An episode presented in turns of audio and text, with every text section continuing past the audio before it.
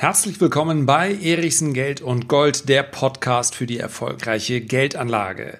Ich bin Lars Erichsen und heute geht es um das Thema Dividenden. Dividenden sind ein enorm wichtiger Faktor für die langfristige Vermögensanlage.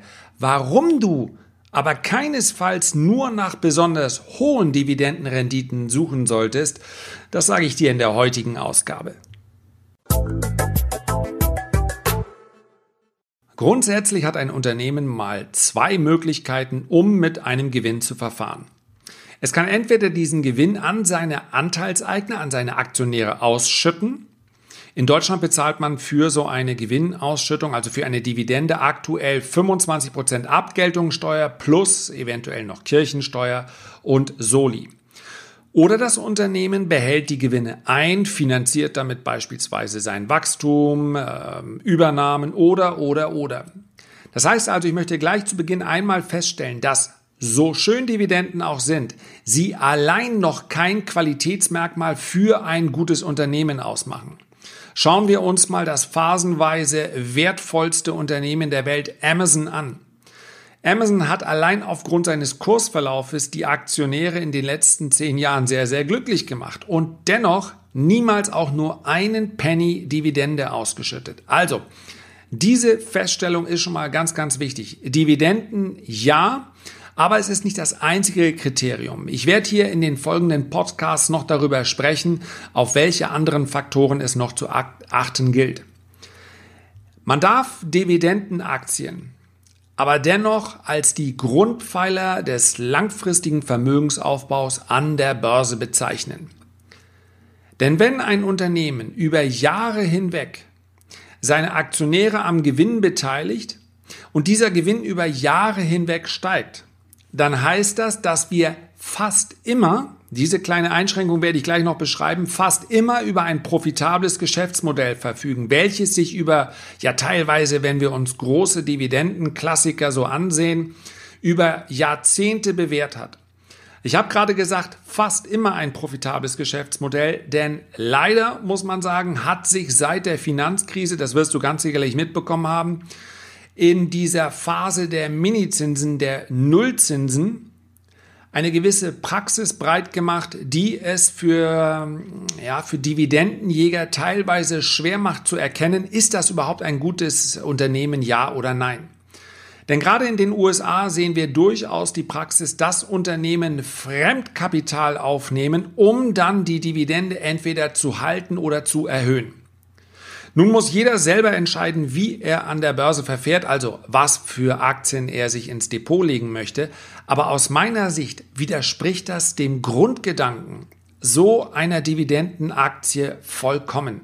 Wenn ein Unternehmen nicht in der Lage ist, seine Dividende aus seinem normalen Geschäftsmodell heraus zu bezahlen, und wenn ein Unternehmen vielleicht auf Druck von sogenannten Activist-Investoren, das sind also ganz große Beteiligungsgesellschaften, die dann in, ja, sich an dem Unternehmen beteiligen, dann ein Mitspracherecht möchten und dann das Unternehmen so, ja, die Amerikaner sagen so squeezen, also quasi ausdrücken, das Letzte aus dem Unternehmen rausholen, dann sorgen die eben teilweise dafür, dass der, der Vorstand des Unternehmens dazu gezwungen wird, mehr oder weniger durch eben den großen Stimmrechtsanteil solcher Beteiligungsgesellschaften Fremdkapital aufzunehmen und dann dieses Fremdkapital wieder an seine Aktionäre auszuschütten. Aus meiner Sicht eine ganz gefährliche Praxis, darauf bitte achten. Generell kann man aber sagen, wenn solche Unternehmen über Jahrzehnte hinweg ihren Gewinn steigern,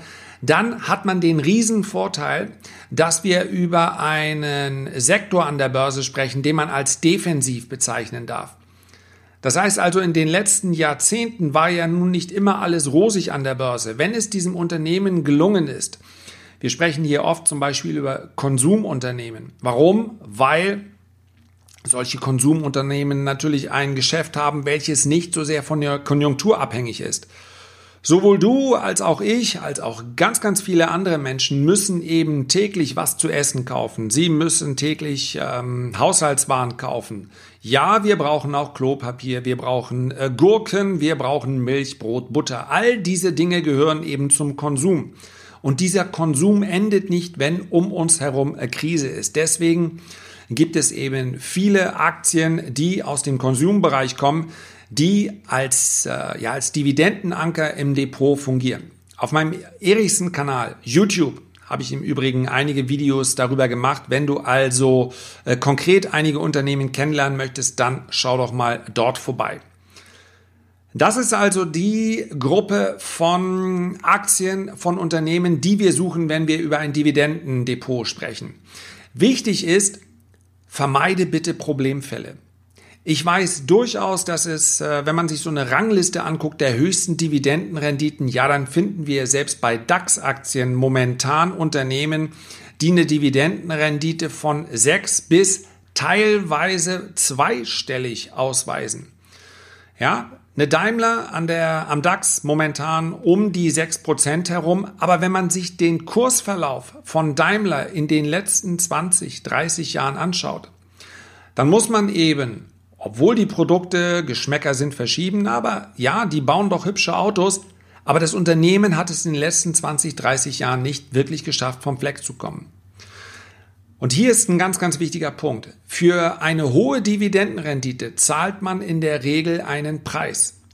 Und das ist der Preis der Unsicherheit.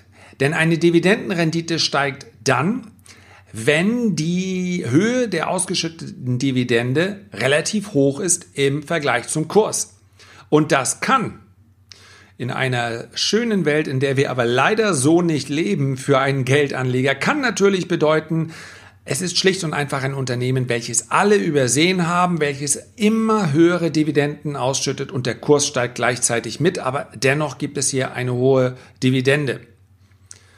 In der Regel geht es aber darum, wenn wir über hohe Dividendenrenditen sprechen, um Unternehmen, deren Kurs relativ niedrig ist.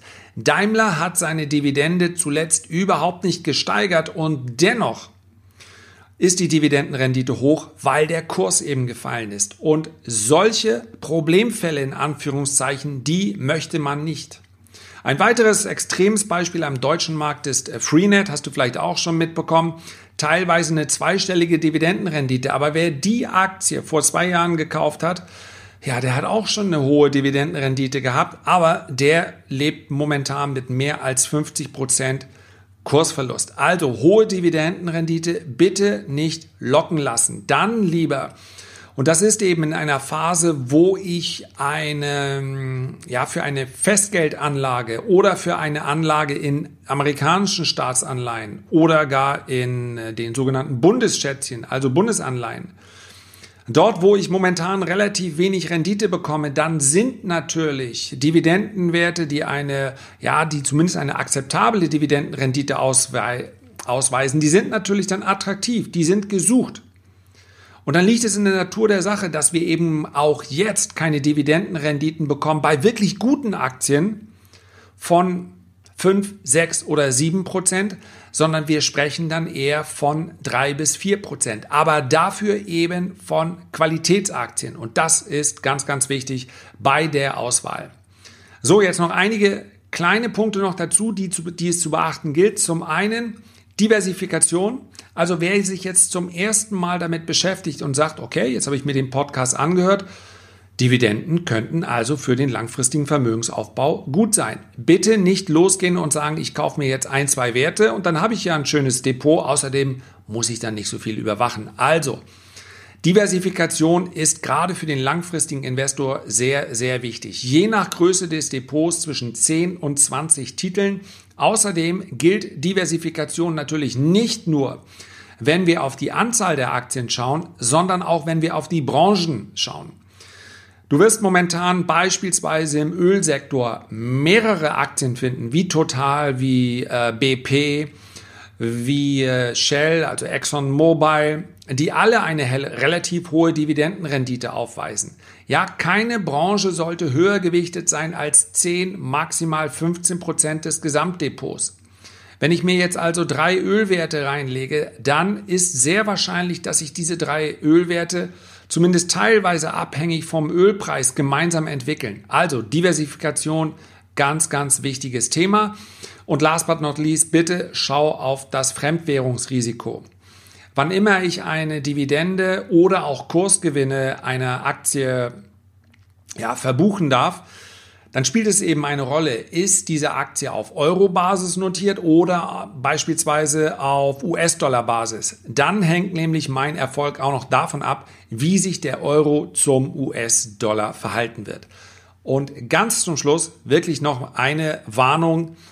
Ich glaube, es wird für 95 Prozent von euch allen, die sich das jetzt anhören, vielleicht sogar für 99 Prozent eine absolute Selbstverständlichkeit sein. Aber selbst wenn es nur 0,5 oder 1 Prozent von euch sind, die darüber nachdenken, dann war es richtig, darüber zu sprechen. Niemals Aktien auf Kredit kaufen. Schon gar nicht, wenn wir über die langfristige Anlage sprechen. Ja, der Gedanke, man könnte mit einem Kredit dein Einkommen aus Dividenden oder auch das Vermögen überproportional steigen, der mag mathematisch richtig sein. Aber es ist doch völlig logisch, wenn die Märkte dann sinken, ja, dann verliert ihr auch überproportional viel. Und kein Mensch und schon gar nicht der langfristige Investor sollte über Timing nachdenken. Ja, sprechen wir über Trading, über die sehr, sehr aktive Anlage an der Börse, dann werde ich euch darüber berichten in der Zukunft, zumindest aus meiner Erfahrung heraus, was es da auch für den langfristigen Geldanlegern Leger als Regel gibt, die er vielleicht ähm, mitnehmen kann, die ihm vielleicht hilft. Aber wenn wir über die normale Aktienanlage sprechen, niemals auf Kredit. Wirklich ein ganz, ganz wichtiger Punkt. So, du merkst schon, das Thema Dividenden ist ein sehr, sehr breites. Heute also ein kleiner Einstieg dazu. Ich freue mich schon aufs nächste Mal. Herzlichen Dank für deine Aufmerksamkeit und ich kann dir versprechen, das Thema Dividenden wird uns in der Zukunft noch beschäftigen. In einer der nächsten Ausgaben werde ich darüber sprechen, warum Dividenden eben nicht wie du wahrscheinlich schon so oft gehört hast, eben nicht der neue Zins sind und warum Dividenden auch kein Allheilmittel darstellen. Also am besten den Podcast abonnieren und selbstverständlich freue ich mich über eine gute Bewertung. Mach es gut, bis dann und ciao.